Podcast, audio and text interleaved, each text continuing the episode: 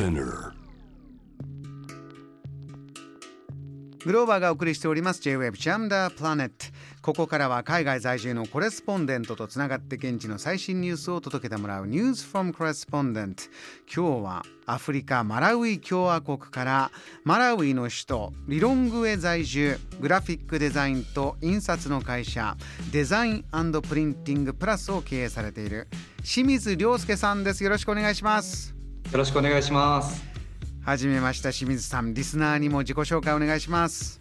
はい、えー、私はアフリカのマラウイという国で印刷とグラフィックデザインのサービスを提供するデザインプリンティングプラスという会社を経営しております。清水亮介と申します。清水さんあのマラウイなかなか馴染みがない国。そういったところでこの、まあ、会社を経営して住むと。これどんなきっかけでなったんですか？はい。私はですね2016年に、えー、青年海外協力隊今は JICA 海外協力隊というふうに名前が変わりましたがそれで2年間マラウイで活動をしておりました。でそこですごくマラウイのことを気に入ってしまいまして、えー、起業をするために戻ってきたというような形です。そうですか。ではマラウイの気に入ってるところ好きなところどんな国か教えてください。はい。マラウイはですねアフリカの南東部に位置しておりましてタンザニア、モザンビーク、ザンビアという3カ国に囲まれた内陸国になります、うん、マラウイは海には面してはいないんですがアフリカで3番目世界で9番目に大きいマラウイ湖という湖がありましてこのマラウイ湖に生息する淡水魚の種類がなんと1000種類以上もいるとい言われております。すごいですねそうなんですその1000種類という数なんですがアメリカとヨーロッパに生息する淡水魚の種類を全て足したよりも多いということで世界一の淡水魚の種類が生息している湖なんです。はあ、自然環境もそういったものあってあの暮らしていると清水さんここも好きになったなとかまた新たに好きになったところとか出てきました？いかがですか？はい、えー、マラウイはですね別名ウォームハート・オブ・アフリカ。アフリカの温かい心とも呼ばれておりまして本当に親切で明るくてフレンドリーな人がとても多い国なんですね。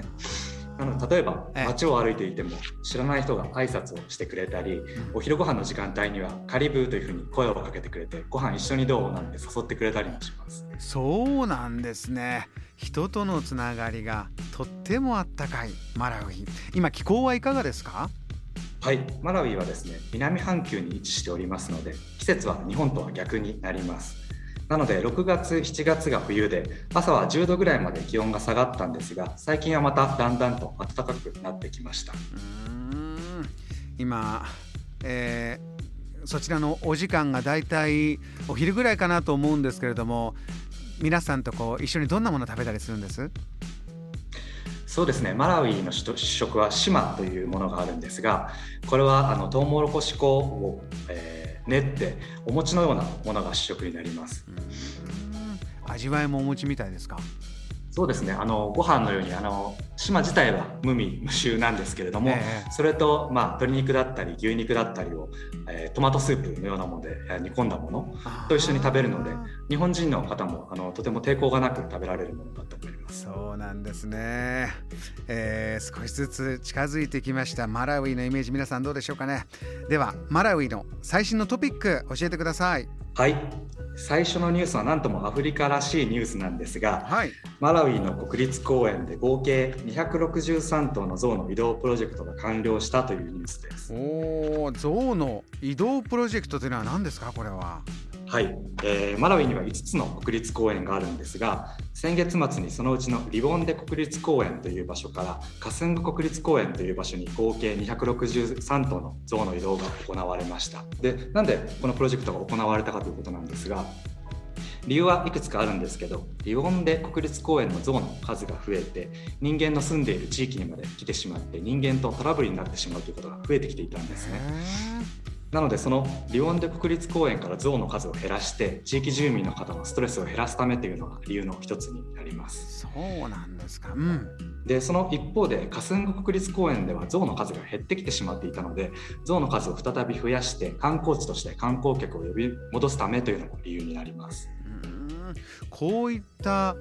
移動で263頭というのは今までもあったことなんですか？かなり多いなという印象ですそうですね。実はマラウイはですね2006年以降これまでに1000頭以上の象を、えー、マラウイ国内の国立公園に移動させておりまして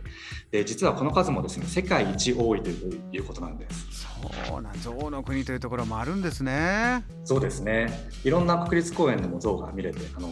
とても楽しい国です。あのアフリカでこの動物の観光というとケニアとかタンザニアとかサファリがパッと浮かびますけれどもマラウイもかなりこの観光ぜひ来てくださいといろいろ見れますよ。そういう国なんですか？そうですね。最近ではマラウイも観光に力を入れていこうということで、えー、近年ライオンやサイなどの野生動物を近隣諸国から受け入れています。でその結果ビッグファイブと呼ばれる人気の動物を全てマラウイ国内で見られるようになりました。ビッグファイブと呼ばれているのはどんな動物なんですか？ビッグファイブというのはライオン、ヒョウ、ゾウ、サイ、バッファローになります。あこう大きかったりかっこよかったりこうお子さんにも人気の動物たちですね。そうですね。あそうなあのこういった国立公園に動物見に行ったっていうのはあります？清水さんもそうですね。私も、えーと、何回かあ行っております。この、えー、リボンデ国立公園にもですね4回ほど行っているんですが、うん、季節によって見られる動物も変わってきたりあと風景なども変わってきたりするので行くたびにあの違う楽しみ方ができるような形です。そうなんですね、えー、ではまだお時間あります。もう一つトピックお願いしますはい、えー、世界各国で同じような状況だと思うんですがマラウイでもインフレが急速に進行していて人々の生活を圧迫しているというニュースです。そちらではどういったところで感じますか？はい、えっとですね、マラウイで今年の5月に通貨の価値が25%切り下げられまして、輸入品の価格が上昇しました。で、これはどういうことかというと、マラウイの通貨はクワチャというんですが、この通貨の価値が突然切り下げられてしまったので昨日まで1ドルのものを買うのに750クワチャ払えばよかったものがいきなり1000クワチャ払わないと買えなくなってしまったんです。でこの状況にロシアとウクライナの情勢の影響も合わさりましてガソリンや食品などの価格が去年に比べて約2倍になってしまっております。そうですかこうなってくるとあのそもそもそんなにねお金豊かに持ってなかった方たちというのは大変なことになりますよね。そうですね。マラウイは世界でも貧しい国の一つなので1日1ドル以下で生活している人の数もとても多いんですね。なのでガソリンだとか食品などの生活をする上で欠かせないものの値段が倍になるというのは多くの人の生活にとても影響を与えております。今状況は何か政府が対策を打っているとか皆さんの状況いかがですか？